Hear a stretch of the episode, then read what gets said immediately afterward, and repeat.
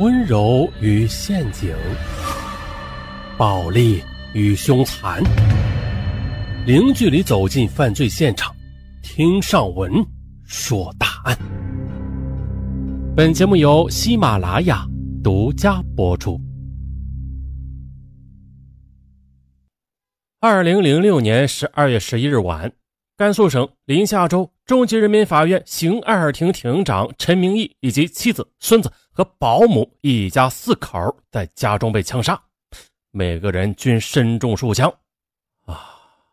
中级人民法院的庭长被灭门了，这可是大事啊！由此呢，公安部、甘肃省委和省政府均作出重要指示，尽快侦破此案。警方迅速成立了幺二幺幺特大持枪杀人案专案组，并且悬赏五万元征集破案线索。经过一百三十七天的奋战，除了犯罪嫌疑人孟凡军自杀身亡外，警方啊，最终呢将涉案的朱建林、蒋志强和朱建民等人全部抓获。经查明，本案是一起有预谋的报复杀人案，而在这几名嫌犯中，除了蒋志强没有犯罪前科之外，其他人呢都是犯罪累累的惯犯。蒋志强在被抓之后，不停的忏悔，他呢也为自己的交友不慎，给被害人和家人造成无法挽回的恶果而追悔莫及。啊，今天的这个案件，我们就从蒋志强说起。蒋志强，一九六六年出生在兰州市的一个普通工人家庭。一九八二年高中毕业之后啊，又到了棉纺厂食堂当了一名厨师，这一干就是三年。尽管每个月省吃俭用啊，但是到了月底啊，也只能剩下几百块钱这心灰意冷的他呀，就咬咬牙辞去了厨师工作，到了一家化工建材供应公司当了一名职员。决心发财的蒋志强，他在不断的寻找着发家的机会。到了一九九一年，听别人说啊，开出租车赚钱，于是蒋志强又辞去建材公司的工作，在天水市北道营一带给别人当司机跑出租。可是啊，天水是个小城市啊，这客流量也不大。蒋志强干了两年后，又回到兰州，找了一家啤酒厂上班。后来呢，为了给妻儿一个很好的生活环境，他又贷款在兰州市的滨河大道中买了一套商品房。可是生意不好。快上中学的儿子又要花钱，老母亲又要赡养，这银行的贷款还没有还清呢。蒋志强感到生活的重担就如山一样压得他喘不过气来。在二零零六年的年底，家里有急事要用一笔钱，蒋志强急得就像是热锅上的蚂蚁。可就在这时的他想到了孟凡军这个人，原来啊。几个月前，蒋志强到兰州七里河的一家饭店帮厨时，认识了同在这里打工的天水人孟凡军。孟凡军经常主动的与他聊天，请他吃饭喝酒，每次买单时也都十分爽快。这两人便渐渐的成了朋友。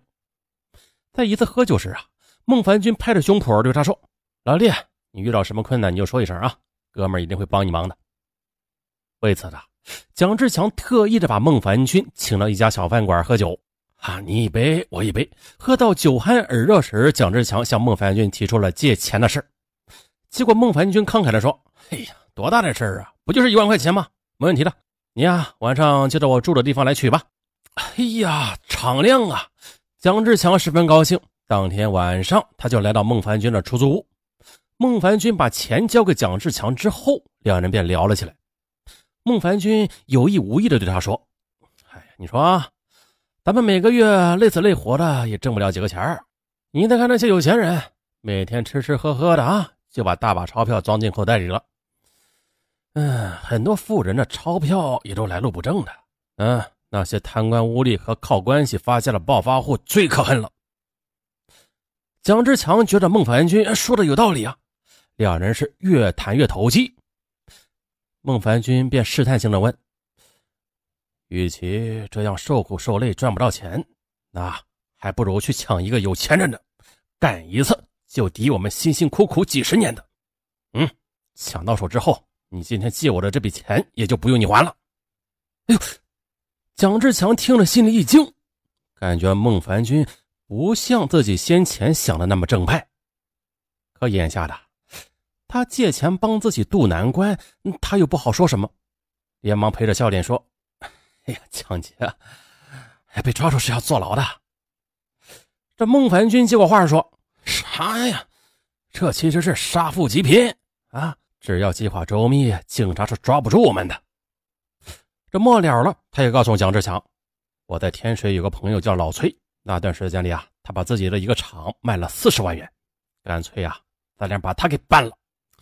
抢到的钱嘛，平分。你呀也别怕，你只负责盯梢啊，望风就行。万一被抓住，你也没有多大责任的。”这蒋志强吓了一大跳，推说自己回去考虑考虑。啊！从孟凡军那里拿到钱之后，蒋志强就躺在床上翻来覆去的睡不着觉啊。想想这自己二十多年来不停的折腾，到现在还是欠着一屁股债，这越想啊，心里越不是个滋味啊。那还真的不如配合孟凡军抢这么一回呢，也许还真能分个二十万元呢。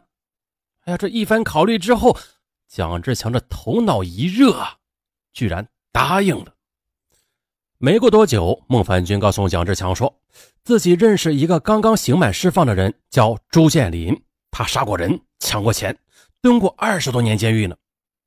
孟凡军说了，朱建林这个人吧不错，干脆啊，咱们三个人到天水把老崔给杀了，然后再把他的钱给抢了。听说要杀人，蒋志强心里哆嗦了一下，他想啊，我家里有妻儿老母。啊，顶多我只抢钱，那杀人的事儿咱不能干。他就这样自作聪明的认为啊，带上朱建林也好，那杀人的事归他负责，抢钱的时候啊，自己表现的积极一点，那就行了。第二天，在孟凡军的出租屋里，两人把抢劫老崔和西宁两家相连的金店的意图告诉了朱建林，可朱建林却不屑一顾。朱建林神秘的说呀：“哼，你俩想不想玩个大的呀？”孟凡军听后急切的问：“什么大的？有多大呀？”朱建林淡淡的说：“至少是一千万的买卖吧。”哎呀，这孟凡军的眼睛瞪得大大的。好啊，我就想玩大的。朱建林向两人介绍说：“临夏州中级法院刑二庭的庭长陈一鸣，他呢掌管着监狱服刑的犯人的减刑大权。你们想想。”这么多犯人为了减刑，我想啊，都快把他家的门槛给打破了。还有就是，陈一鸣对每个犯人的家属也都是狮子大开口，但是他也很小心，从来不把钱存到银行，全都放在家里。他呢，每年都要到临夏监狱里召开两次减刑大会。朱建林说：“因为是大买卖，他提出了把自己从小玩到大的朋友朱建民也拉进来。”并且呢，让孟凡军设法搞几支枪。朱建民加入之后，根据朱建林的指示啊，孟凡军买来两把手枪以及五盒子弹，并且呢，把每支枪都装上了加工制作的消声器。一切准备就绪后，一天晚上，朱建林要求了三人在孟凡军家里结拜为兄弟。就这样的，这一伙亡命之徒磨刀霍霍，要抢劫陈一鸣这个千万富翁。那么。这陈一鸣他到底是个什么样的人呢？一九四七年，陈一鸣出生于甘肃省东乡县的一个农民家庭。一九八二年调入县法院工作。一九九二年，由于工作很出色，时任东乡县法院副院长的陈一鸣便调任临夏州中级人民法院刑二庭的庭长。长期担任重要职位的陈一鸣，朴实正直，每年都是先进工作者。他有六女一子，其中啊六个女儿都是在农村，而其他三个孩子也是通过他们自己的努力而进了城。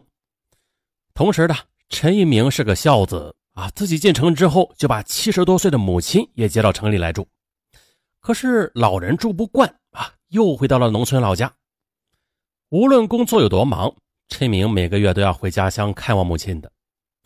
他没有时间亲自照顾年迈的母亲。就请儿媳啊，在老家替自己照顾他。再就是啊，陈一鸣的节俭也是出了名的。虽然他月薪后来涨到了两千多元，可他呀，顿顿都是粗茶淡饭的，穿的衣服和鞋子也没有一样是超过一百元的。这每个月的个人花费呢，也不会超过三百元。陈一鸣曾经做过胆囊炎和胆结石等手术，常年吃药。于是啊，儿女们便凑钱请保姆，可是啊，他不愿意。不过后来的他还是拗不过儿女们。终于的，二零零六年的春天，十六岁的农村女孩李慧慧来到陈家，成为了这个家庭的一员。再后来，在陈家的关爱下，李慧慧和一个在兰州打工的英俊小伙子订了婚，并且打算呢，在二零零七年的春天结婚。陈一鸣夫妇就像是要嫁孙女一样啊，开始给她准备嫁妆。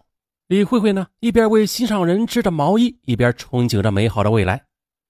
可谁曾想到？这一群歹徒却向这个美好和睦的家庭伸出了罪恶之手。欲知后事如何，咱们下集继续。